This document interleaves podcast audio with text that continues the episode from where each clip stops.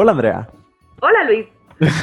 Hola a todas, a todos, a todos quienes nos acompañan una semana más en Cosas que dijimos hoy, acercándonos a el final del año, ya en esta bonita temporada navideña. Lo que ustedes escuchan de fondo, si me acordé de hacerlo, es una bonita canción genérica sin derechos de autor. es que hoy pensé, Andrea, en empezar como con un fondo navideño así bonito, pero no sé si hay alguna sin derechos de autor. Pues ya se enterará usted. Si está escuchando de fondo eh, una canción genérica navideña, es que la encontré. Si no, o se me olvidó o no la encontré. Pero, este, pues estamos muy felices, muy contentos de estar una semana más con ustedes, de que no nos hayan abandonado en todos estos meses, de que ya ahorita que están muchas, muchas, muchas de vacaciones, sigan escuchándonos, de que nos compartan, todo eso, de todo eso estamos muy felices. ¿Y tú cómo estás, Andrea? Bien, como dices, muy feliz, feliz de que nos sigan escuchando, feliz de poder empezar esta temporada navideña tan, tan particular, ¿no? feliz de estar presenciando el, el, mundo antes de su colapso, porque si nosotros seguimos teniendo fe en que la gente se va a cuidar en esta época navideña, somos estúpidos porque no lo van a hacer.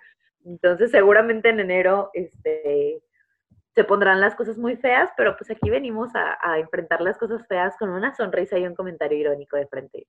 Con optimismo. Tengo una anécdota para ilustrar eso. El otro día eh, estaba, tenía que hacer tiempo para ir a, la farmacia por unas cosas y entonces tenía una hora libre y fui a una plaza comercial y vi, o sea, no es broma, Andrea, esta es la escena íbamos bajándonos mi papá y yo del coche y enfrente de nosotros una morra como de unos 18, 19 años, así como se veía, eh, pues como fancy, tenía como su acento fresa y así, ¿no?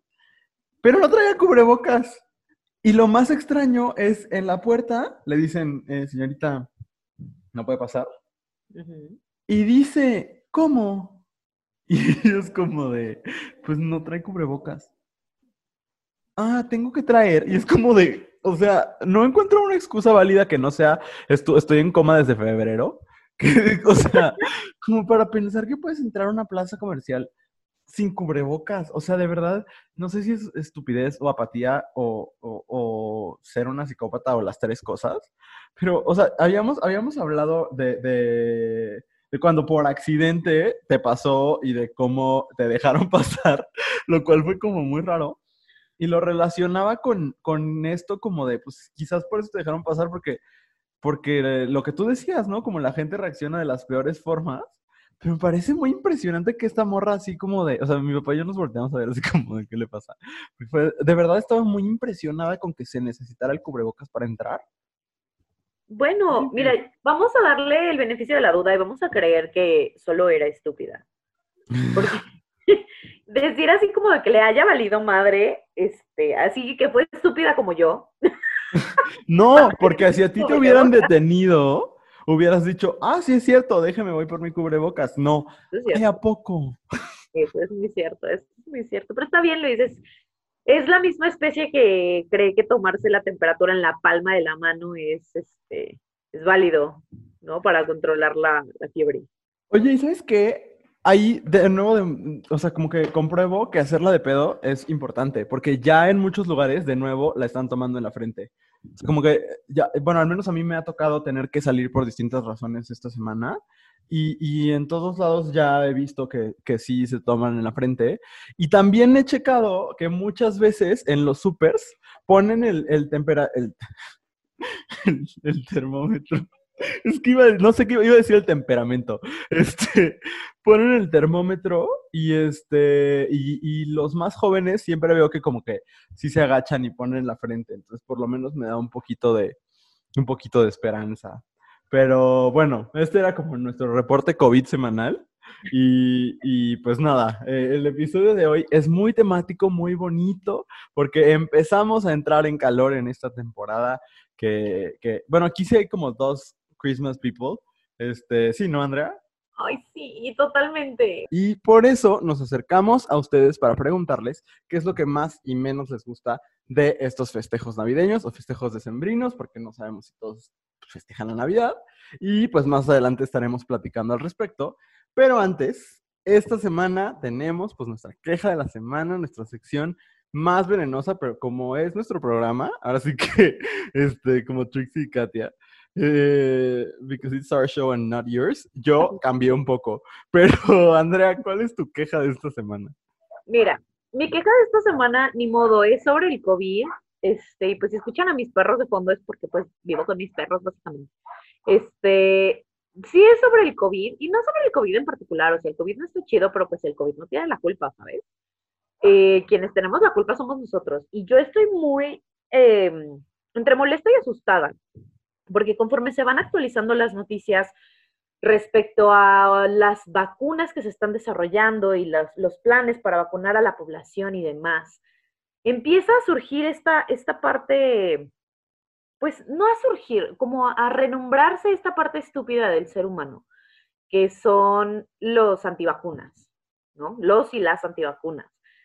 Y eso me tiene muy preocupada, porque la neta es que nunca vamos a salir de esto si no nos vacunamos todos y todas, ¿no? Pictoline sacaba un bacon donde decía, pues no es suficiente con que tú te vacunes, tiene que estar vacunada por lo menos el 70% de la población para que sea efectiva la vacuna, ¿no? Y que realmente podamos generar un asunto de inmunidad de rebaño.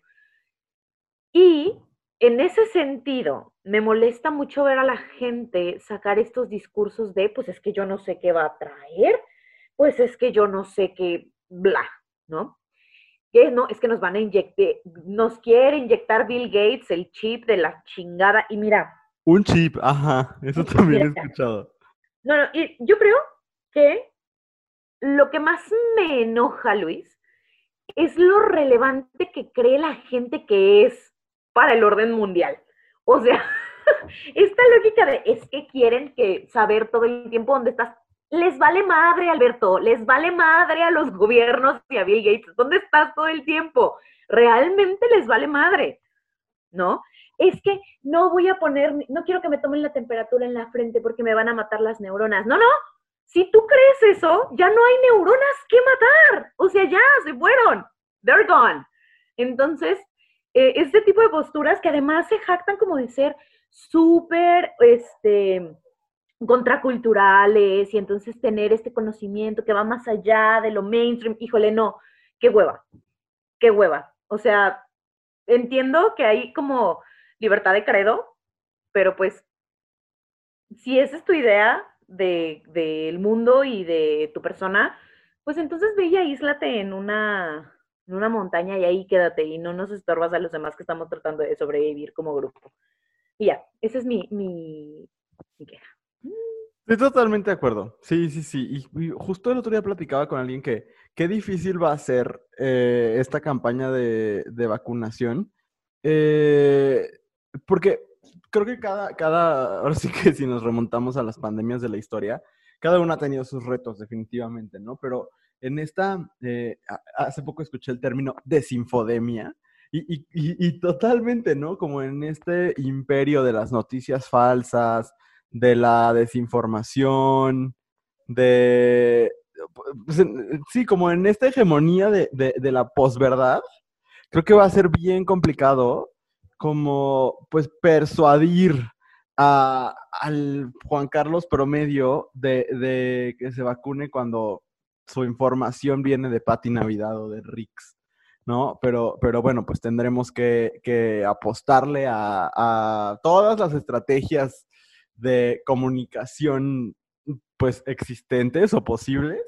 Y, pues nada, ahora sí que ser prácticamente evangelizadores de las vacunas, ¿no? Pero bueno, eh, vamos a, a, pasar a lo siguiente. Y Andrea, yo no tengo como tal una queja de nuevo, porque it's our show and not yours.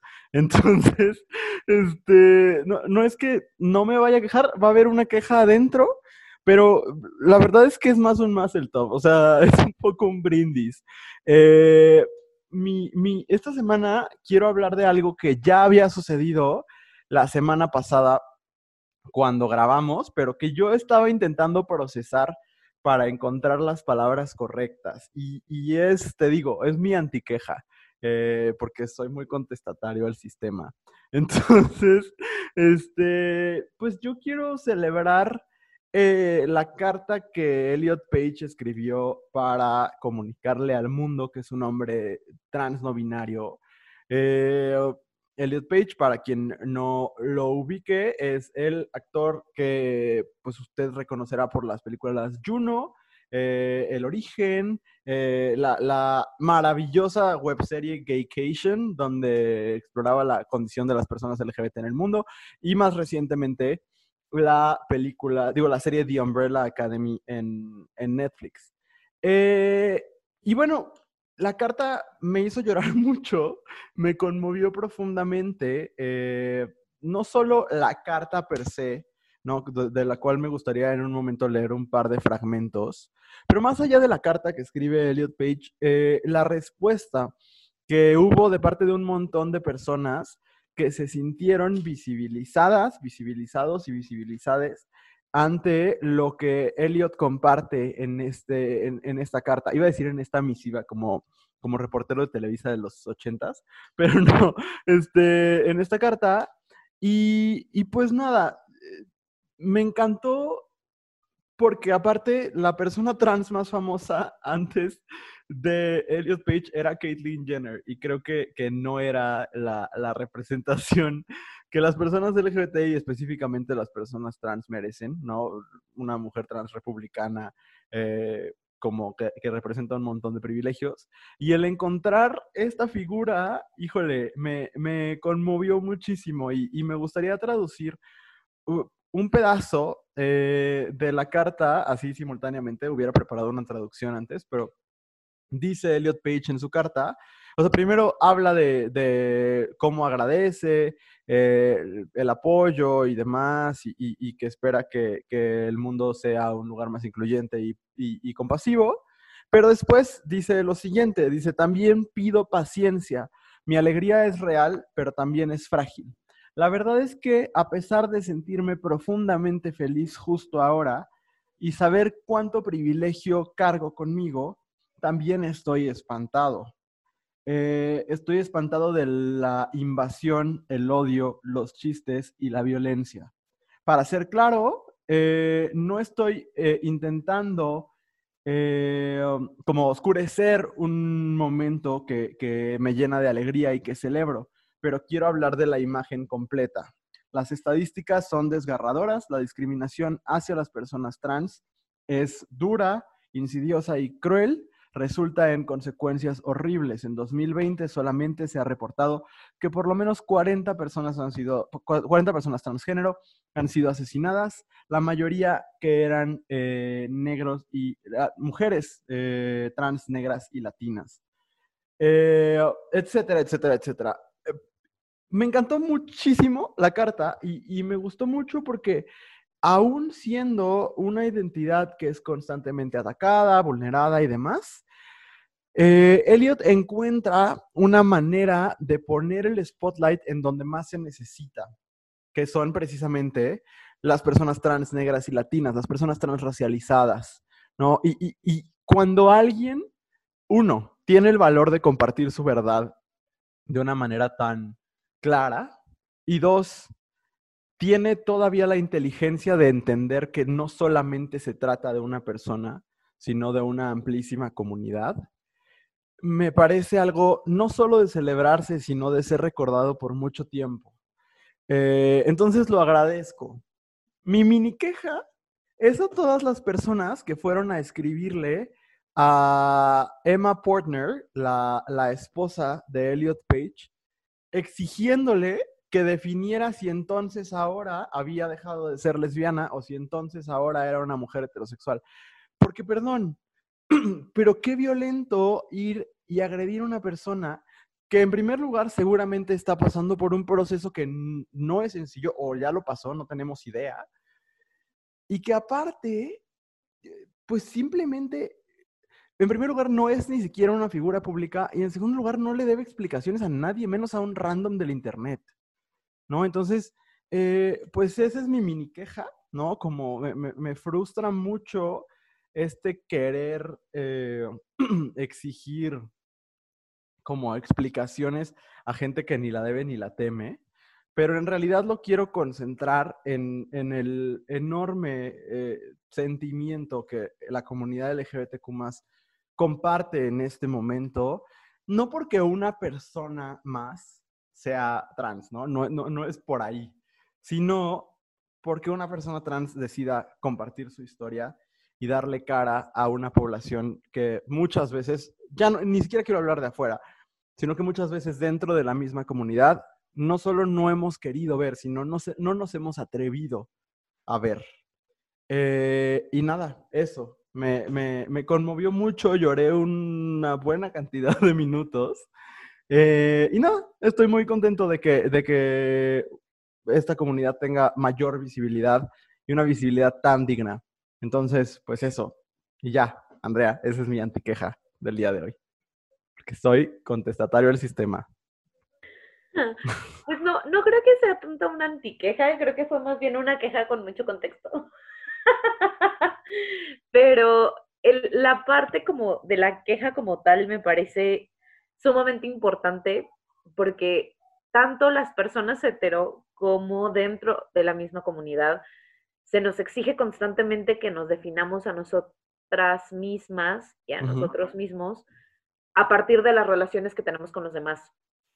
Y creo que eso es algo que no hemos terminado de entender, que es un definirme como persona y no un definirme a partir de con quién estoy o con quién decido estar o no estar. Exacto. Y, eso me parece preocupante, ¿no? Porque, pues qué hueva, qué hueva que, que se nos siga presionando para definirnos a partir del otro.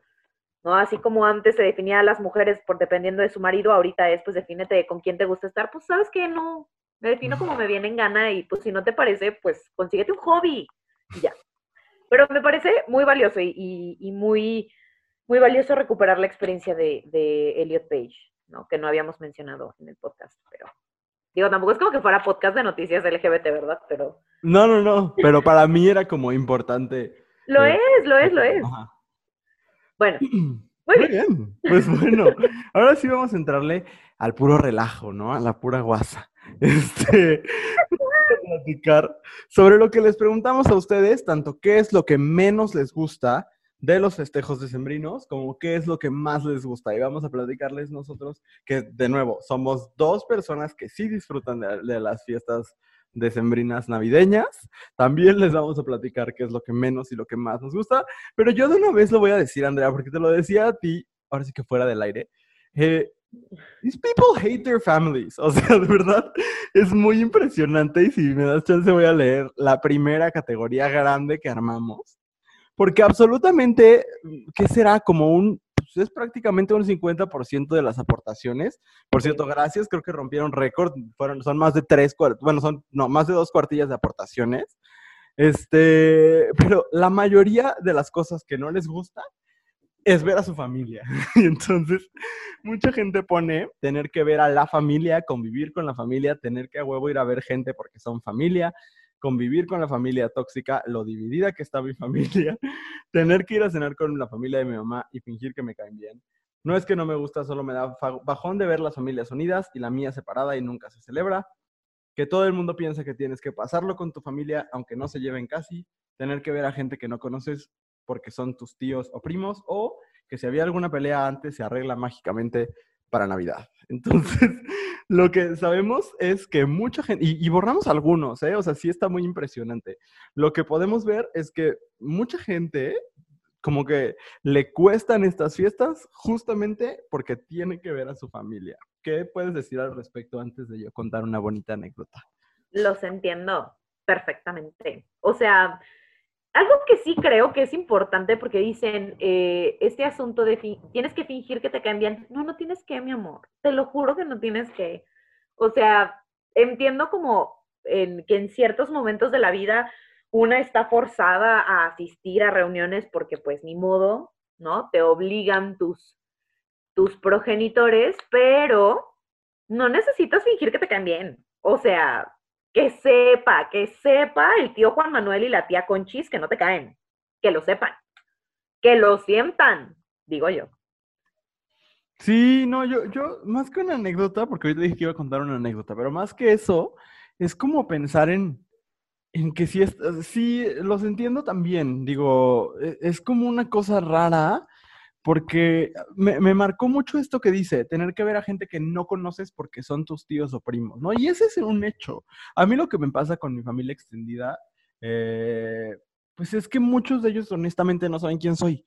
No en un sentido de que literalmente si me ven en la calle no me reconozcan, sino que pues es, es como, o sea, pues sí, como dicen, es gente que ves una vez al año, ¿no? Y esa vez al año está el resto de la familia, bueno, al menos en mi caso, y entonces yo sí coincido en que eh, pues no, no nos conocemos realmente, ¿no? Al menos, bueno, yo no tengo una relación cercana con casi ninguno de mis primos.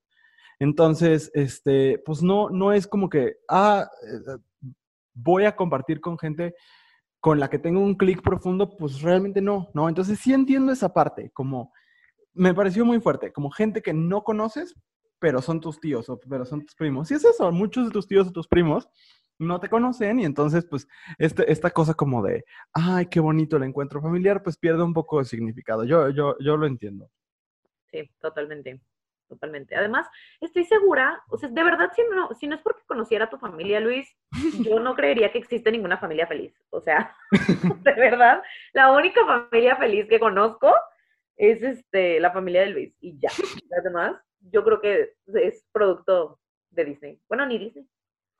Y déjame, déjame, te digo que nosotros eh, teníamos, hace rato dije que nunca, pero ya me acordé, alguna vez en situaciones muy particulares sí habíamos pasado la Navidad solamente a nosotros, pero así como en casa, es la primera vez en mi vida que vamos a pasar la Navidad nada más, pues los cinco que, que vivimos acá, justo por, porque pues estamos intentando ser lo más responsables posible y honestamente estoy emocionado, o sea, extraño mucho a mis abuelas, pues, pero, pero para mí yo encuentro mucho más sentido en mi núcleo familiar, ¿no? Entonces, eso, eso me tiene emocionado. Ya les estaré contando por ahí. Este, Andrea, cuéntanos otra cosa que también tiene que ver.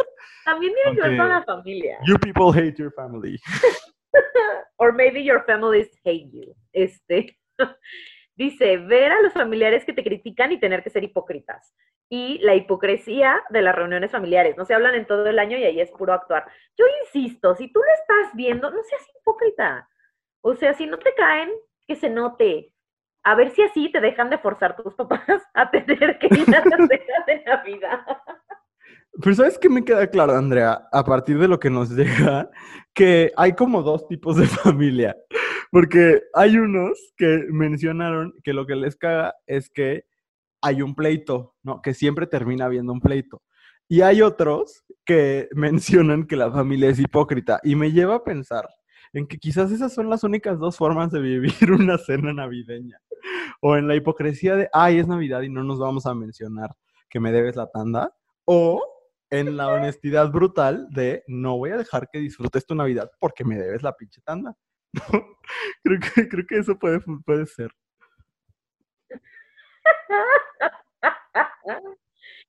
Pero también creo que pueden ser las dos. O sea, hablando como desde la experiencia, pueden ser las dos. O sea, como la convivencia hipócrita hasta que ya no. Es que, por ejemplo, eh, momento de anécdota, y parece chiste, pero no. Este, la familia de mi papá, cada vez que se reunían como en estos momentos, porque además los momentos para reunirse eran casi siempre en la Navidad, este, era de empezar así de, sí, todos nos amamos y somos uno, y después todo mundo se gritaba, se insultaban, casi se agarran a madrazos, y ya cuando resulta que no se agarraron a madrazos, se terminan dando besos entre todos diciendo te amo, hermano. Y pues a quién le crees, Luis, yo creo que es más bien un, un juego de ping pong entre la hipocresía y la, y la brutalidad, la honestidad brutal. Sí, puede ser. Estoy de acuerdo. Estoy de acuerdo. Y creo que eventualmente en el recalentado, si, si fueron hipócritas toda la noche buena, en el recalentado sale el pedo, ¿no? La tanda de vida, este, la, la mujer que, que, está peleada a lo mejor con, etcétera, ¿no? Como que hay un montón de cosas que salen. Incluso eh, a mí me encantan, eh, hay como varias obras de teatro de, de escenas familiares. Pienso en esta de Agosto Condado de Osage que luego adaptaron al cine. Eh, y, es muy interesante porque es algo que termina pasando y es que si convives tanto tiempo, de nuevo, con gente que no es que, a lo mejor no, te no es que no te conozca, pero que no te conoce desde hace mucho, que conoce la versión de ti de los 10, 15 años, pues claro, claro que eventualmente hay una explosión fuerte, ¿no? Pero bueno, voy a, ir a la siguiente que adivina que, Andrea, spoiler alert. De nuevo tiene que ver con la convivencia con sus familias. Y ponen cenas con familiares machistas. Lo único bueno de la pandemia es que me salvó este año. Los comentarios machistas de mis tíos y mi primo y mi familia homofóbica. Y, a ver, coméntanos, Andrea, ¿tú qué piensas? Mira, o sea, no, es que este tema es muy sensible para mí porque yo estoy alienada de toda mi familia, ¿sabes? Justo porque las cenas con mi, con mi familia era todo por ese lado. ¿no? Comentarios eh, machistas escondidos como que no y, pura gente misógina, de mente cerrada, que además es como, ay, lo peor de todo, Luis, es que mi familia, o sea, la familia, sobre todo por parte de mi papá, son los que dicen, es que esta, esta tiranía de ahora los homosexuales, que quieren que... Lobby gay. Ay, sí, o sea, ese tipo de cosas, ese tipo de mamadas la existencia del lobby gay me da vida. Ay, sí. entonces, eh, pues a mí me vale madre. Ustedes que son personas decentes, que no se quieren pelear, estoy chingón, los respeto, pero yo no. O sea, sí es una joda tener que estar escuchando comentarios machista tras comentario machista, por eso ya no me llevan a ningún lado, Luis, porque yo ya no me callo. Yo te llevo a donde quieras. Ay, bueno, sí, pues, pero por eso en mi familia ya no soy bien recibida. Porque si es una joda. Mm. Y nada más porque es Navidad te tienes que aguantar, no. Jesús no estaría de acuerdo. no, probablemente no. Y sabes que aquí yo sí estoy Digo, y no quiero yo como confesar intimidades, pero sí estoy totalmente de acuerdo y lo vuelve muy difícil. Y creo, y esta es una, una conclusión a la que llego a partir de que toda esta gente odia pasar tiempo con su familia. También creo que nuestro público, nuestros escuchas, están principalmente compuestos por personas LGBT y mujeres feministas. Y en ese sentido, eh, creo que tiene que ver que por alguna razón estas reuniones familiares cada año son más insoportables con el spin político del que quieren hablar siempre alguno de tus tíos. Y, estoy totalmente de acuerdo. Para mí, la elección, eh, no me acuerdo, de hace dos años, es decir, la 2018, fue la gota que derramó el vaso y lo que volvió totalmente insoportable en muchas reuniones. Porque eh, uno, y, no, es, no es como esta cosa de de yo estoy, o sea, no es como que yo esté afiliado a Morena, pues, pero los comentarios clasistas que desencadenó la candidatura del presidente López Obrador fueron impresionantes, impresionantes y eran intolerables. Y a partir de, de ese 2018, para mí sí se han vuelto, sí se ha vuelto un issue las reuniones familiares. Yo también me he vuelto mucho más vocal, ¿no? Y mucho más sensible y también mucho menos tolerante a la violencia. Y, en ese sentido, híjole, comentarios machistas, comentarios homofóbicos, chistes de violación, porque siempre hay algún momento donde quieren contar algún chiste y termina siendo violento de millones de formas. Este, noticias falsas. Ahora ni siquiera me quiero imaginar qué podrán contar. Eh, no solo mis tíos, los tíos del mundo, sobre eh, el nuevo orden mundial eh, que está compuesto por la vacuna del COVID, George Soros, Bill Gates, eh, la ideología de género, eh, o sea, unas cosas que, bueno, que tiene que ver el culo con la Navidad, quién sabe, pero eh, cosas verdaderamente extrañas. Entonces, este, pues mira, yo estoy, lo entiendo perfecto. Es muy cansado porque aparte cuando traes esta actitud diplomática navideña de, mira, vamos a soportar lo que me den el regalo y listo, este, lo vuelve cada vez más difícil, porque poner una sonrisa y decir, sí, es prácticamente imposible. Y, pues bueno, los entiendo, las entiendo, les entiendo. Saqué como todo mi furia, Andrea. No, no, pero es que es muy, todo muy cierto, todo muy cierto. Vamos a pasar a la que sigue, porque si no, nunca vamos a dejar de hablar de esto. Dos personas dijeron que lo que menos les gusta de la Navidad es la gente. ok. Supongo que es lo que menos les gusta del mundo, ¿no? Probablemente, probablemente. Moving on. Sí, yo nada más decir que sí, lo que sí es molesto, a mí me encantan los centros comerciales en temporadas navideñas, pero es molesta la cantidad de gente que hay, ¿no? Entonces, Sí. entiendo. Que por cierto, Andrea, me voy a quejar de algo. Me vale. Aquí en León, donde vivimos, hay una plaza, la plaza más cara que se llama Plaza Mayor. ¿A quién se le ocurrió que era buena idea? Y nada más lo entenderán los leoneses, pero luego les subo una foto. Que era buena, buena idea poner unos adornos que son unos ángeles que en lugar de cuerpo tienen un pino de Navidad. Son los adornos más feos que he visto en mi vida. De verdad, odio que no tengan gusto para decorar sus tiendas. Perdón, Andrea, pero me hacen enojar mucho. Dos años seguidos poniendo el mismo pinche adorno horrible. Híjole, me encantaría comentar al respecto, pero no tengo ni idea de lo que me Haz de cuenta que es el cuerpo de un ángel y en lugar de tener como una toga, tienen como una faldita que no es faldita, es un árbol de Navidad. Se ven horribles. Y luego son como, como color bronce, pero se nota el unicel o un material similar. Me parece verdaderamente ofensivo. Pero bueno, Ok, pasemos al punto que sigue el güey. lo que menos le gusta a la gente es engordar. Pues mira, hace frío, hace falta el colchoncito. Nadie se fija, o sea, no sé claro. Ok, los villancicos, y mm, ni me parece muy ofensivo. que no los- ¿Verdad? Los villancicos. Amo los villancicos. O sea, además cantados en la voz de Mijares, ¿cómo pueden no gustarte los villancicos? Yo acabo de descubrir mi amor por, por Mijares, fíjate. Y sí. Ay, sí, sí, es maravilloso. Totalmente. Los villancicos estoy de acuerdo. El, el, y de hecho, ahorita que hablemos de lo que sí nos gusta, lo volveremos a mencionar. El siguiente, de nuevo, You People Hate Your Family. Nos pusieron varias veces. Las tías católicas, que a las tías a mitad de escena detienen todo para rezar y cantar como por una hora y se enojan si alguien no lo está haciendo, o los tíos machistas conservadores. Pausa en el segundo punto. Andrea, ¿alguna vez te ha tocado eh, arrollar al niño Jesús? Alguna vez, alguna vez mi familia intentó ser católica, it didn't work. Ah, mi familia paterna es muy católica y a mí sí me ha tocado muchas veces. Y es una experiencia muy rara. Hasta tienes que besar al, al monito, ¿Para? pues porque es Jesús. ¿Y? ¿Alguien le preguntó a Jesús si quiere ser besado? No, no, no, no. Una cosa muy rara. O sea, y aparte siempre es como el niño más chiquito de la familia, el que duerme. Very weird. Qué cosa tan rara. No, o sea, nu- nunca voy a entender los rituales de los católicos. Me parecen alarmantes. Pero aparte de dónde salen, porque no es como que la Biblia diga. O sea, no es como que Cristo haya dicho en la cruz como de cada año me van a arrollar y me van a cantar eh, La Virgen lava pañales. Ay, sí. Que por No, cierto, ¿por qué los tienden el romero? Es algo que nunca entenderé. Pero bueno, rico. a lo mejor. Muy bien.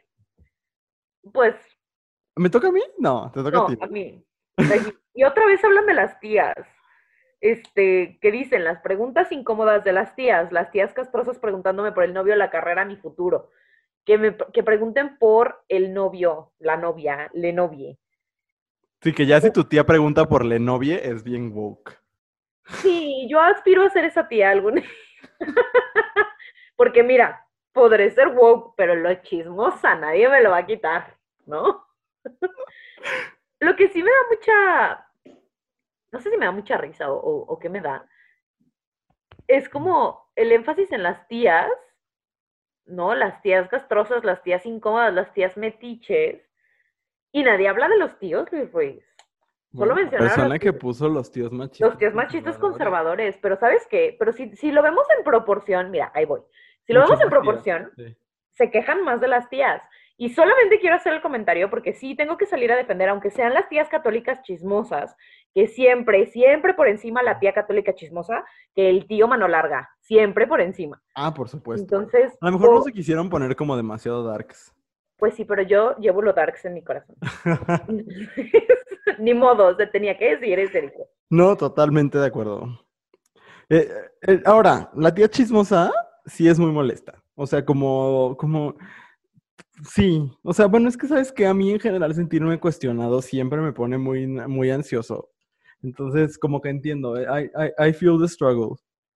¿Sabes qué? A mí lo único que me molesta es cuando preguntan cosas. eh, No, no, sí, sí se maman. es que más adelante hay otra que, que, viene lo que quiero decir, pero bueno, continúa, continúa, continúa. No, pues está bien. El siguiente, mira, voy a ver si no me equivoco con el número. Alguien nos dice que siempre tienes que hacer 2.746.738 intercambios y luego te dan cosas que ni te gustan. Ese siempre es mi terror. Yo, yo les decía a Andrea ahorita fuera del aire que yo soy muy fácil. O sea, a mí regálenme cosas. Menos no, sí. Menos ropa, porque luego sí no le atinan. Pero lo demás, adelante. No, a mí me pueden regalar dinero.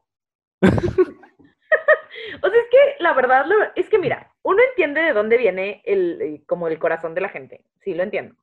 ¿no? Y dicen, bueno, Andrea debe ser muy fácil regalarle cosas porque le gustan cosas muy específicas, le gustan los libros y le gusta el té. Pues sí, pero no me gusta todo el té, ¿no? Y porque hay mucho té saborizado que no me interesa en lo más mínimo tener en mi taza.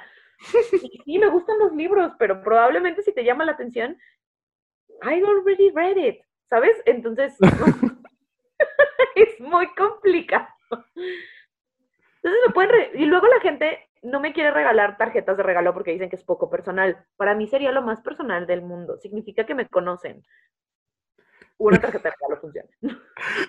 Aquí sí difiero totalmente para mí, pues. A mí me gusta que me regalen cosas que les recuerdan a mi persona. Este, entonces sí, pero creo que me tendrían que conocer como verdaderamente para regalarme algo significativo. Creo que Andrea me podría regalar algo. Este, pero igual y, y de nuevo, una tía promedio, muy probablemente no, porque pues no me conocen. Entonces entiendo esa parte. Este, nosotros tenemos un intercambio en el trabajo, ya luego les contamos cómo nos fue. Ay, sí, muy bien. Luego, ah, vas, vas tú, vas tú. El que sigue es al que le quería llegar, el ay, te ves más XYZ. Sí, señora, llevo un año encerrada comiendo galletitas. y justo ese es el punto al que quería llegar. Cuando te dicen, es que te ves más lo que sea, no lo hagan. O sea, no. Cualquier comentario que vaya sobre la apariencia de una persona, no lo hagan. Incluso si creen que le están dando un cumplido, don't. Nunca. No, no lo hagan. No comenten sobre el físico de la gente, jamás. Totalmente de acuerdo. Híjole, el siguiente es que de veras hay tanto que hablar sobre las navidades porque me ponen, nos ponen, siempre tener que cenar lo mismo año con año. Una vez al año, cosas deliciosas, me parece un gran deal. No, y aparte, no tienes que. Exacto si tú cenas lo mismo año con año, pues it's on you. O sea, puedes cenar lo que quieras. Nadie te está obligando. Yo sí ceno lo mismo año con año, pero me gusta. Yo también, pero lo disfruto. Sí, yo soy muy fan. O sea, y, deliberadamente no lo preparo, porque fíjate, Luis, el año pasado, eh, que, y pasamos Navidad aquí en mi casa, invitamos a unos amigos y demás, y bueno, hice una cantidad de comida exorbitante. Y guardé unas patas de pavo, unas piernas de pavo eh, en el congelador y dije, por si en el año se me antojan. Y mira, con esto del COVID y de que hemos estado encerrados y tal, desde mayo estoy diciendo, ay no, ya voy a hacer la Navidad y voy a cocinar mis piernas de pavo. Pero no las he cocinado, Luis, porque para mí tiene que estar haciendo frío, tiene que estar acompañado de un montón de cosas más, de estar horneando pan y poder hacerme una torta de bacalao después, ¿sabes? sí. Es, lo que lo platicaba el otro día con mi hermana, le decía, es que creo que si hubiera Toffee Nut en Starbucks eh, todo el año, no sería tan mágico. Ahora lo que no está chido es que no hay en ningún lado. De todos a los que voy está agotado. Pero, este, pero creo que eso, que la comida de Navidad es especial porque es una vez al año y es con, este entorno y demás. Entonces, no estoy de acuerdo contigo, querido escucha. Este, Luego ponen, eh, ay, se me fue el pedo. Ah, no, creo que vas tú, ¿verdad? Sí, ponen no poder ver a mis amigos. Y eso sí es muy terrible. O sea, es, en este sentido de que aparentemente a la mayoría de las personas no les gusta convivir con sus familias. Y este asunto de es época familiar, no puedes salir con tus amigos y no puedes tal, híjole, sí me parece que viene de no entender los vínculos que se generan, sobre todo en la época de que eres adolescente. Generas, tienes vínculos casi siempre tienes vínculos mucho más fuertes con tus amigos que con tus tías católicas. Y se vale querer pasar esos días con la gente con la que tienes vínculos, creo yo. Sí, totalmente. Digo, a mí me gusta, yo personalmente lo vivo con mucho gusto como una celebración familiar por la relación que tengo con mi familia, pero entiendo perfecto esta cosa como de, pues es que si, si tu vínculo más fuerte es con otras personas, ¿por qué no te van a permitir pasarlo con ellas, con ellos, con ellas, no? Y a mí, a mí, por ejemplo, también me pasaba que en este defender él es una celebración familiar, tampoco podía ver a mis parejas. Porque no, nos tenemos que estar en familia y es como, la neta, papá, no me interesa en lo más mínimo estar contigo un día más. Pero quiero ver a mi pareja, ¿sabes? Eso también creo que es importante. Sí, el siguiente me, lo voy a soltar porque dice que antes de la cena todo es pleito, pedos y estrés y ya lo platicamos un poco. El siguiente también, aguantar las conversaciones conservadoras, homofóbicas y de mi familia, lo, lo platicábamos también y sí es verdaderamente angustiante. Y alguien nos pone, y quiero mandarle un abrazo a esta persona, no te conozco, pero nos ponía a extrañar a mi papá. Eh, uno, eh, pues siente el abrazo desde cosas que dijimos hoy si esta Navidad en particular va a ser difícil por eso, mira, hasta me da sentimiento. Este, siente que te abrazamos a la distancia eh, y ojalá este podcast te, sirva como para distraerte un rato, pero aparte de eso, sí creo, bueno, yo a la única persona así verdaderamente importante en mi vida a la que, a la que he perdido es a mi abuelo y a mi abuelo paterno, con quien tenía una muy buena relación. Eh, y él murió cuando yo tenía 14 años, entonces ya tiene un buen rato, pero la primera Navidad en la que no estuvo mi abuelo sí fue muy fuerte para toda la familia. Entonces entiendo, entiendo perfecto y, pues creo que sí estas fechas son especialmente difíciles cuando hay un duelo que vivir, ¿no? Entonces, este, pues nada, si tú eres una persona que está viviendo eso, pues siente que te abrazamos y, y nada, pasará, ¿no? Es todo lo que quería decir, pero me movió mucho el comentario pues eh, todo lo que dijo Luis por dos. A mí, es que a mí nunca me ha pasado, pues yo no he vivido ese tipo de duelos en estas fechas, entonces, pero les abrazo mucho. Y como dices, ya pasará, todo pasa. Claro. Eh, Hasta la okay. la pasa, Andrea. ¡Ay, no! ok. Este, el siguiente es que ya no me hagan tanta ilusión como cuando era niña. Y eso me pone muy triste. Me pone muy triste que no te dé tanta ilusión, porque para mí el convertirme en adulta y poder vivir la Navidad de una manera diferente me genera ilusión de una manera completamente distinta. Sí, no tiene nada que ver cuando, de cuando era niña, pero la disfruto más. O sea, nada más porque de verdad este, o sea, este año pues se ha visto arruinado por el COVID, pero el año pasado que yo preparaba la cena de Navidad, se preparé todo, Luis, todo. Todo lo que comimos ese día, hasta el pan, así de no me trajeron baguettes de Walmart. No, no, todo lo hice yo y para mí era muy emocionante. O sea, sí, no sé, me ilusiona de una manera distinta.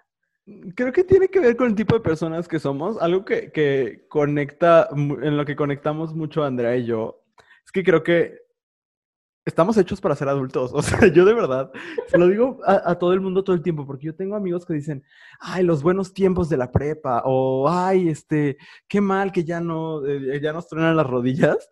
Y de verdad, que yo había esperado toda mi vida desde que tenía como siete años, no estoy exagerando, para ser un adulto. O sea, a mí, eh, a la, prácticamente a la única persona fuera de mi familia a la que veo realmente de manera seguida es Andrea. Y, y nuestras reuniones son lo más adulto señor del mundo. O sea, es este queso, eh, vino y chisme. ¿no? Y, yo esperé muchos años de mi vida a llegar a este punto. Entonces, este, entonces no, no, no, no conecto tanto con esa parte, pero sí debo decir que yo pasé por un puente de un par de años en el que le perdí el sentido, le perdí el disfrute. ¿no? Pero creo que fue esa transición entre como la adolescencia y después el ya ser un adulto y disfrutarla como adulto, y ahora, híjole, vengo recargado, estoy listo para hacer la Mariah Carey de esta temporada. Ay, qué maravilloso. Sí, sí, coincido con todo eso. Pero Alguien pone todo, jaja, los pinches odio, pero más la basura y compras innecesarias. ¿Quieres agregar algo de eso o me voy al siguiente? No, dale. Dale, de una vez. Cuando dan mensajes de unión que nos hacen llorar. Ay, a mí amo llorar. Para mí llorar es delicioso. Ay, para mí también. Pero lo que sí es que me parece que es una temporada que está cargada de una cursilería extrema. O sea, este asunto de es época de dar, de recordar que todos... Count O sea, no. No, no, no, no, no, no. Yo amo, amo la cursilería de esta temporada. Me parece lo más bonito del mundo.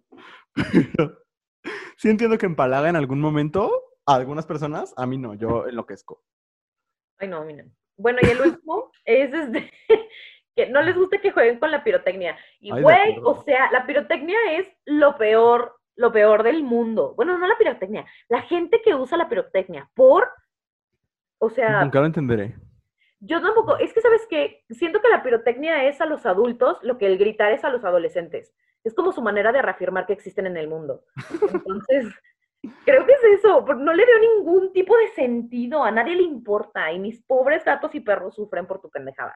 Es horrible, es espantoso. Y aparte, los perros sufren, los gatos sufren, a los niños se les vuelan los dedos. O sea, de verdad, no hay nadie que gane con esto y estás haciendo ruidos. O sea, neta, makes no sense. Pero bueno, todas las, estas son todas las cosas que a ustedes les caga de las fiestas navideñas. Y ahora sí vamos a entrar a lo sabroso. Este, ¿qué les gusta? ¿No? Y ustedes nos compartieron las cosas que les gustan. Y lo primero es, eh, y voy a decir que esto lo dice Pablo L. Morán, nos pone el bacalao, que me regalen cosas y ver el Grinch. Me encantan las respuestas específicas de Pablo, suele suceder.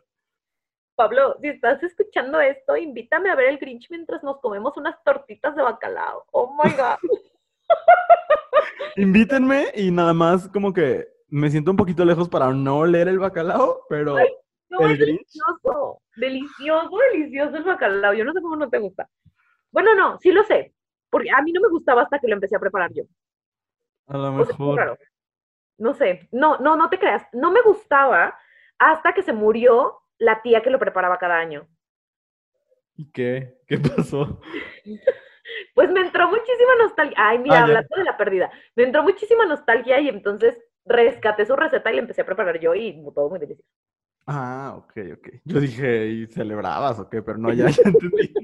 no, no, no. Pero bueno, eh, la gente dice que lo que más le gusta era, bueno, antes del COVID, salir de fiesta con sus amigos y la peda. Y no sé, la peda no me parece, o sea, no soy una persona que particularmente disfrute la peda. Ni yo. Pero no me parece como una actividad muy navideña.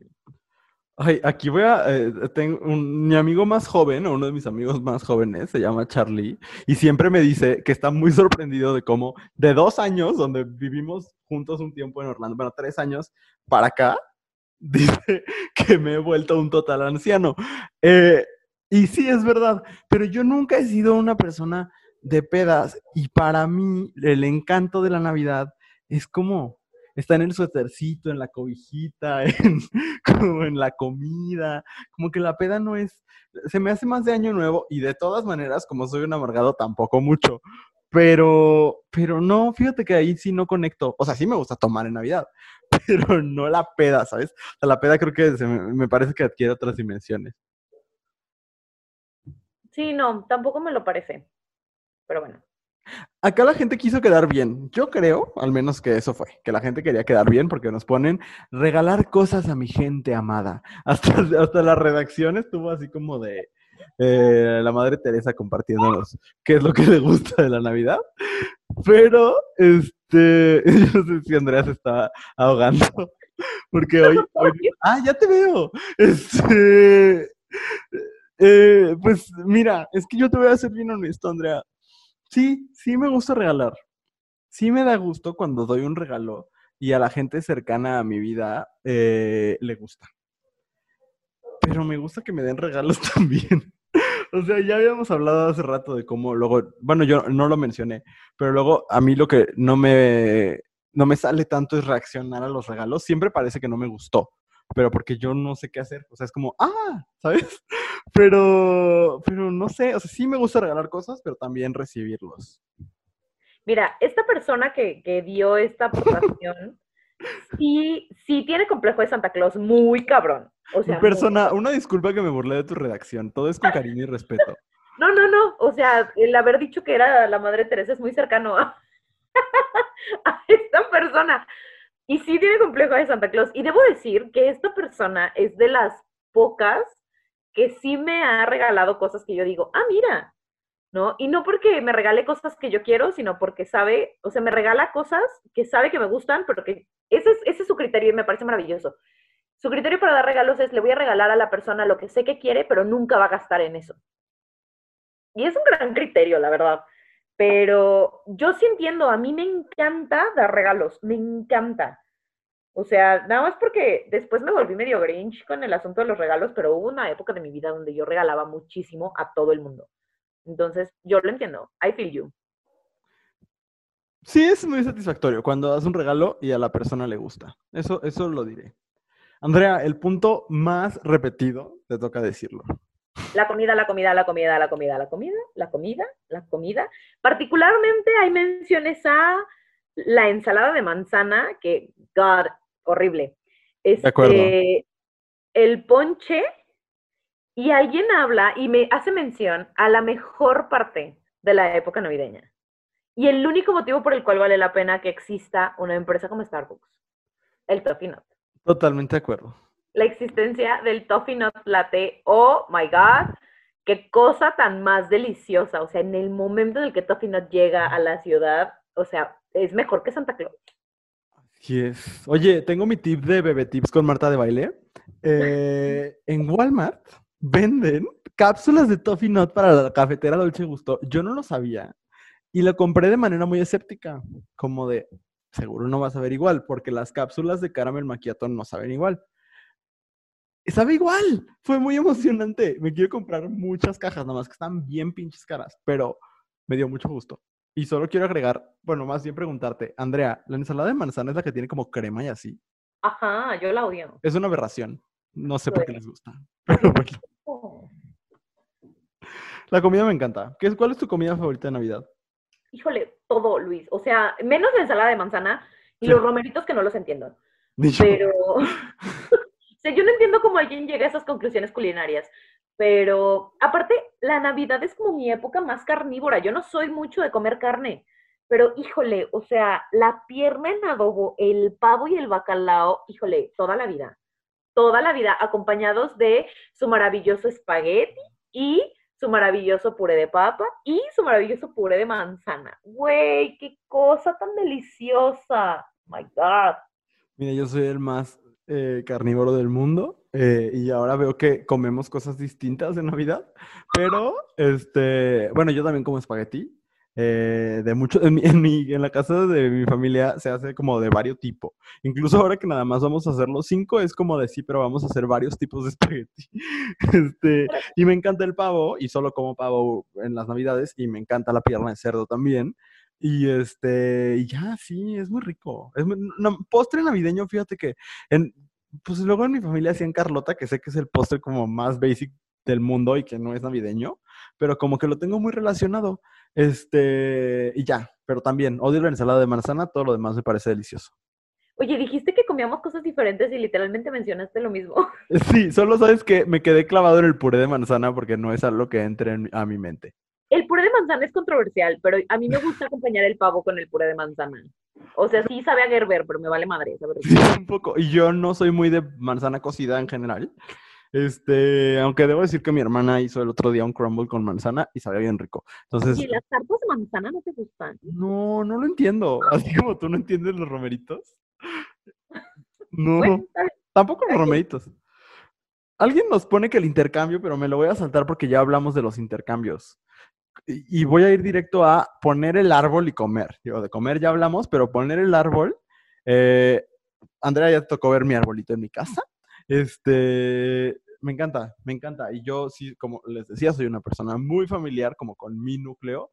Y tenemos la tradición desde hace mucho tiempo de, de poner el árbol nosotros cinco, eh, a veces las parejas, dos años. eh, el, individuo que en ese momento se hacía llamar mi pareja también lo puso con nosotros. Este, pero para mí es un momento como de comunidad bien, bien bonito. eh, y tenemos como, luego a veces mi mamá hace como adornos, este, sí, está bien padre. Y yo nada más quiero hacer un shout out, shout out a mi abuela, que he hablado mucho de, mi no tan cercana relación con mis tíos, pero mis dos abuelas sí son lo máximo en el planeta. Y este, mi abuela pone un nacimiento muy grande en su casa, que también para mí era fascinante ver de niño lo que es muy chido, perdón, es, como, me voy a burlar un poco, pero es que me da mucha risa que ese nacimiento es, es mutante, o sea, ha mutado a cosas rarísimas. O sea, de verdad, en el nacimiento ya está Santa Claus en otro punto, este, a veces hay dos, dos niños Jesús al mismo tiempo, es como el multiverso de Spider-Man sucediendo en ese nacimiento. Pero bueno, me encanta todas estas tradiciones de adornar de Navidad, aquí en León le llaman poner la Navidad, cosa que no entiendo, pero no entiendo León en general, este, y ya, me encanta, me, da mucha felicidad. Mira, a mí también me encanta el, decorar de Navidad. Eso de poner la Navidad, yo nunca lo había escuchado jamás en la vida. Y he vivido en León toda mi vida. Yo lo he escuchado de muchas personas, Andrea. Amén. O sea, bueno, también yo no hablo con la gente, entonces, ¿cómo voy a esperar este, conocer los dichos de las personas, verdad? Pero por ejemplo, para mí el poner el, o sea, es que tú hablas bien bonito de cuestiones de comunidad y yo, y para mí la Navidad tiene una connotación como muy solitaria y me gusta, pues, porque en mi casa, mm, o sea, en casa de mi mamá, mi mamá decía, ay, es que hay que poner el arbolito otra vez. Y entonces era sacar las esferas, o sea, era como todo el desmadre que se hace porque sí, es sacar cajas y la chingada y limpiar y bla, bla, bla. Entonces mi mamá siempre lo veía como, ay, es que tenemos que hacerlo otra vez. Y era como, no importa, yo lo hago. Entonces yo ponía el arbolito de, pronto ayudada por mi hermana, pero casi siempre lo ponía yo sola, ¿no? Entonces eh, es algo que disfruto, pues, pero, pero diferente. O sea, toda esta preparación de la Navidad yo la disfruto muy en solitario y me gusta, me gusta bastante. Lo que sí es, amo la capacidad que tienen las mamás, como tu mamá, o como la mamá de mi pareja, que es de estornudan y parece que llegó así que apareció la Navidad de un día para otro, o sea, de un segundo para otro. O sea, porque un, o sea, un día tu casa se convirtió en el taller de Santa Claus. Sí, ¿verdad? De que de un viernes a otro llegaste y ya estaba... Eh, o sea, pero transformado todo, ¿sabes? O sea, hasta parece que pusieron un papel de baño especial de Navidad con la cara de Santa Claus. O sea, impresionante, impresionante. Y en casa de la familia de mi pareja también sucede que, que su mamá dice, hoy voy a poner el arbolito. Y entonces, no pone el arbolito, cambian los cojines, cambian las colchitas que ponen el sillón, cambia la, vajilla, cambia todo. O sea, Aquí también cambiaste el salero. Eso es lo que iba a decir. no, qué impresión. Me parece maravilloso. No, no tengo ese superpoder, pero espero algún día. Sí, está chido. Me, me sorprende que nadie haya dicho películas de Navidad. Porque a mí las películas... Ah, no, pero dijeron algo parecido. Pero bueno, vamos rápido. Este, gracias a quien sigue con nosotros hasta este momento. Eh, después dicen... Eh, ay, ya le moví. Es que luego estoy bien, güey. Ah, sí. Ah, no, te va a ti. ¿Yo qué? Dicen, ese día post Navidad en el que solo se quedan mis hermanos, juntarnos siempre es un gozo. Reunirme con la familia, platicar las anécdotas y juegos de mesa.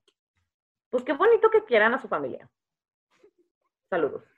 Fíjate que me identifico justamente con esto que dicen, porque a mí me hace mucho más sentido compartir estas fechas que tienen cierto significado eh, con, con, las personas con las que comparto mi vida y esas personas son, entre otras, mi familia nuclear, ¿no? Entonces yo coincido con esta parte, ya solo quedamos mis hermanos, por ejemplo, cuando estamos mis hermanas, mis papás y yo, de preferencia mis abuelas, con quienes tengo una excelente relación, es bien, bien bonito. Entonces sí, sí lo entiendo.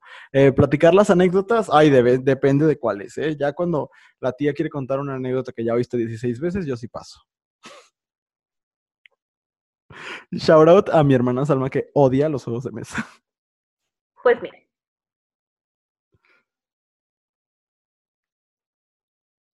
¿En serio? ¿Todos los juegos de mesa? Sí, ay, Andrea, creo que tenemos delay. Porque yo de repente dije, hubo un silencio bien raro. Sí, Salma odia todos los juegos de mesa, fíjate, pero a mí me gustan mucho. Y el, la Navidad pasada descubrí un juego de mesa que ahora me encanta, que tiene que ver con hombres lobos y no sé qué, y que es igual que Among Us. Ok, qué maravilla. O sea, no, es que para mí los juegos de mesa son como un asunto bittersweet, porque a mí me encantan, pero sacan lo peor de mí. O sea, de verdad sacan lo peor de mí. Sí lo puedo imaginar, ¿eh? Sí, no, o sea, soy una terrible persona jugando juegos de mesa. Soy o sea, soy terrible. Entonces, este, yo sé que it's not a shocker, pero, pero los juegos de mesa lo sacan de, de una manera muy fea. Pero entiendo ese, como ese feeling, no como la cuestión eh, familiar, pero el día, de, o sea, el día de Navidad, después de la cena, este, porque por lo menos en mi familia se acostumbra, o no sé si en todos lados, la verdad, pero eh, la cena del 24 y el 25 es como una sensación tan hermosa, como, porque como entre, entre el 24 y el 1 de enero el mundo deja de existir y el tiempo no existe, es como un limbo extraño. Entonces, eh, sobre todo para nosotros que, somos docentes y que realmente tenemos vacaciones en esa época, como que todo el mundo deja de existir, entonces el 25 tiene una sensación tan hermosa para mí, que por eso me levanto muy temprano los días 25 de diciembre, para poderlo disfrutar más tiempo. Totalmente, sí. nada más agregar que yo amo ir al cine el 25 de diciembre. se me hacen las cosas más padres del mundo. Pero pues este, este año no se podrá, pero Usted puede ver Soul en Disney Plus. Estoy muy emocionado porque es la nueva de Pixar, pero bueno. El, el, siguiente dicen que el ambiente es de muy buena vibra, pues ya vimos que depende de cuál, me lo voy a saltar. Alguien pone los abrazos y los apapachos. Mira, yo no soy una persona de mucho contacto físico, Andrea, entonces no, no, no lo entiendo tanto, fíjate. Yo tampoco. ¿No? Ok. No. Thank you next, entonces. Para algo que sí entiendo y que me encanta porque soy una persona muy mediática. Los especiales navideños que pasan en la tele. Los amo, Andrea. Mira, yo no lo entiendo, Luis Ruiz. ¿Por qué? Es padrísimo. Hay música, hay cursilería, hay mucho rojo y dorado. Eh, ay, no, me encanta. No lo entiendo justo por la cursilería, porque sí es muy cursi. y no me emociona. Fíjate que a mí, o sea, dígase eh, especial navideño, que aparte a mí me parecen formatos como tan vintage. O sea, me gustan mucho porque no son algo que, tenga sentido en el ecosistema mediático actual. O sea, es muy raro de ver porque siguen una lógica de televisión en vivo muy particular, donde el conductor habla con el, con el espectador. Y me parece como, como una onda muy nostálgica y entonces, no sabes cómo me fascina. Desde, hay uno que, Lady Gaga and the Muppets Holiday Spectacular, que me gustó un buen, porque aparte amo a Lady Gaga y amo con pasión y locura los Muppets. Y hablando de los Muppets, el cuento de Navidad con los Muppets también me gusta muchísimo. Este, no, yo sí, me fascina y de hecho no he visto porque la app de Apple TV Plus está fallando en mi tele, pero estoy eh, ya estoy a punto de ver el especial de Mariah Carey y yo sí, me encanta, me fascina. Eh, vámonos al siguiente que dice, los regalos, amo dar regalos porque procuro... Ah, pues ya hablamos de los regalos, ¿no? Este... Ay, este está padre, andar arreglada de manera intensa y nadie dice nada. ¿Qué piensas, Andrea? Lo odio. Con todo mi corazón. O sea, esa expectativa de arreglate para la cena de Navidad, nos vamos a ir a sentar a la casa de mi tía. O sea, why should I? ¿No? No, no me gusta. De hecho, el año pasado que, fuimos hosts de la cena de Navidad y también de la, cena de, la cena de Año Nuevo, la cena de Navidad no porque iba a venir mi mamá y mi mamá es muy aguafiestas, pero en la cena de Año Nuevo vinieron puros amigos y fue así como de, tienen que venir de pijama. Y todo el mundo vino de pijama y fue la cosa más cómoda del universo. Entonces, no, yo odio este asunto de, ay, me voy a arreglar porque saben que no estoy descompuesta. Qué bonito comentario. Estoy de acuerdo, aunque la verdad, a mí sí me encanta. O sea, para mí es mi noche de los, digamos no de los Oscars, pero de los Saga Awards. O sea, yo sí, sí, me encanta este ritual de, comprarme algo. Es siempre me parece una excusa muy bonita para comprarme ropa. Eh, y sí, sí me gusta. Lo que no me gusta es luego cuando estoy, por ejemplo, con con mis hermanas, así, y que tardan demasiado en arreglarse y yo ya tengo hambre, eso pues no me gusta tanto, pero eh, no, yo sí soy muy fan de, del, de ajuarearse. Este, Andrea, ¿qué, ¿qué sigue? Dicen, el clima y el ambiente que se siente. Mira, yo con que baje medio grado la temperatura, estoy feliz. O sea, a mí me encanta que haga frío. O sea, no sé si en este momento soy tan fan porque vivo en una casa que es muy, muy, muy, muy, muy pendejamente fría. Por dos, sí. Pero, pero lo disfruto. O sea, yo no, o sea, el único momento en el que no traigo puesto el suéter es cuando me baño y nomás porque no puedo. Pero me parece maravilloso.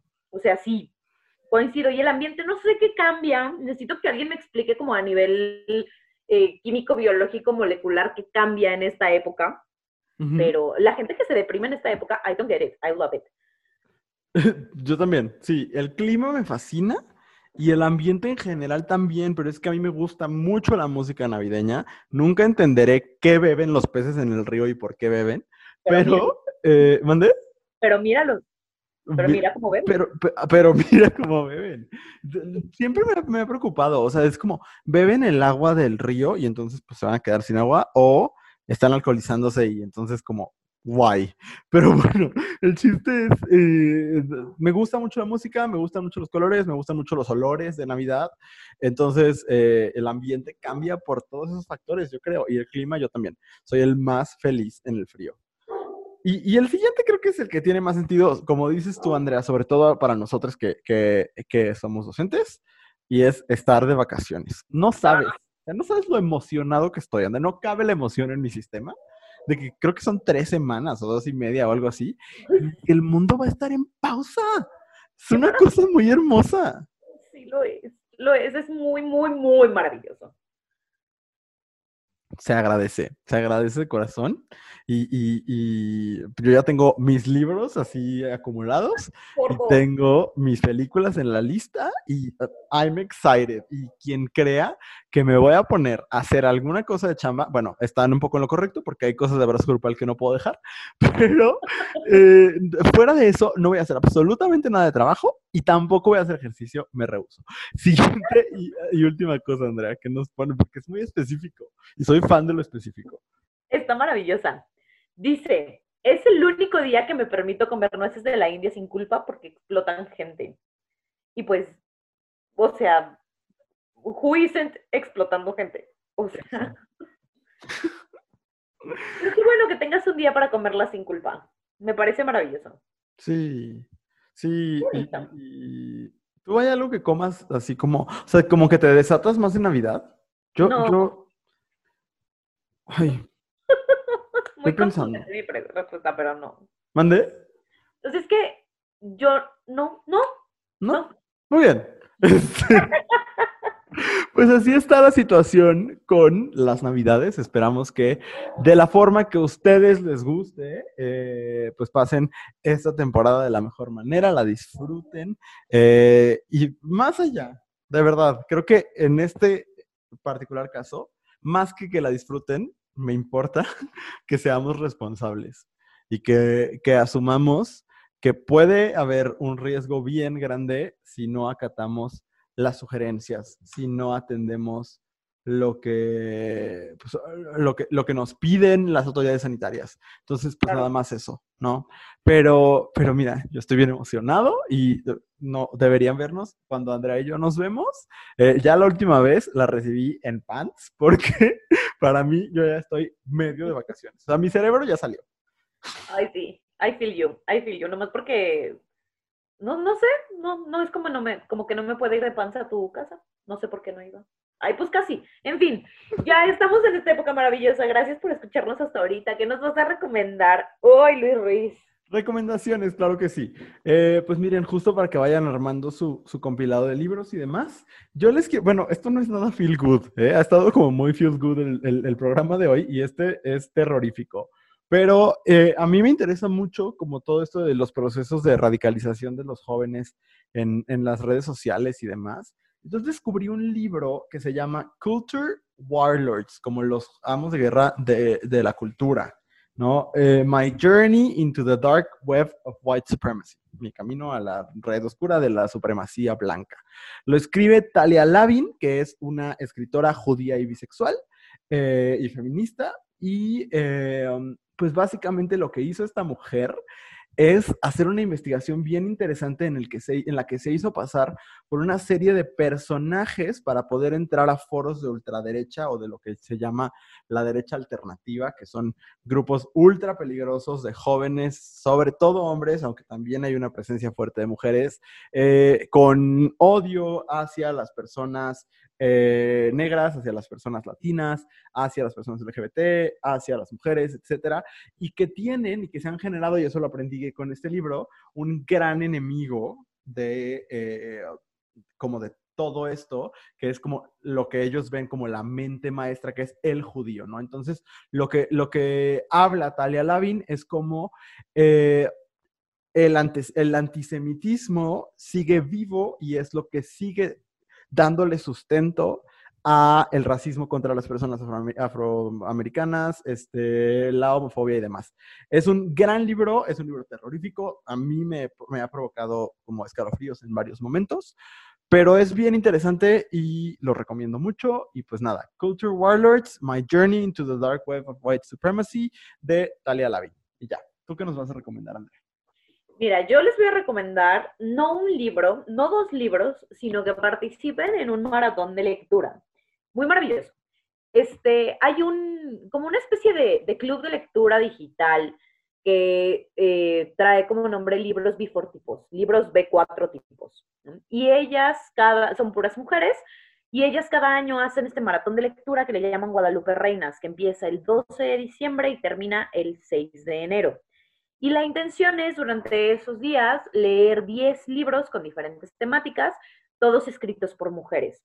Eh, la verdad es que aunque no participen como tal, les sugiero muchísimo que sigan el hashtag Guadalupe Reinas 2020, tanto en Instagram como en Twitter, porque eh, pues están recomendando muchas cosas escritas por mujeres y además eh, por mujeres diversas, ¿no? Este, hay como consignas de lectura muy específicas donde hablan de este, personajes fuera de la norma, eh, autoras locales, por ejemplo, para que no creamos que todas las escritoras son de la Ciudad de México, etcétera.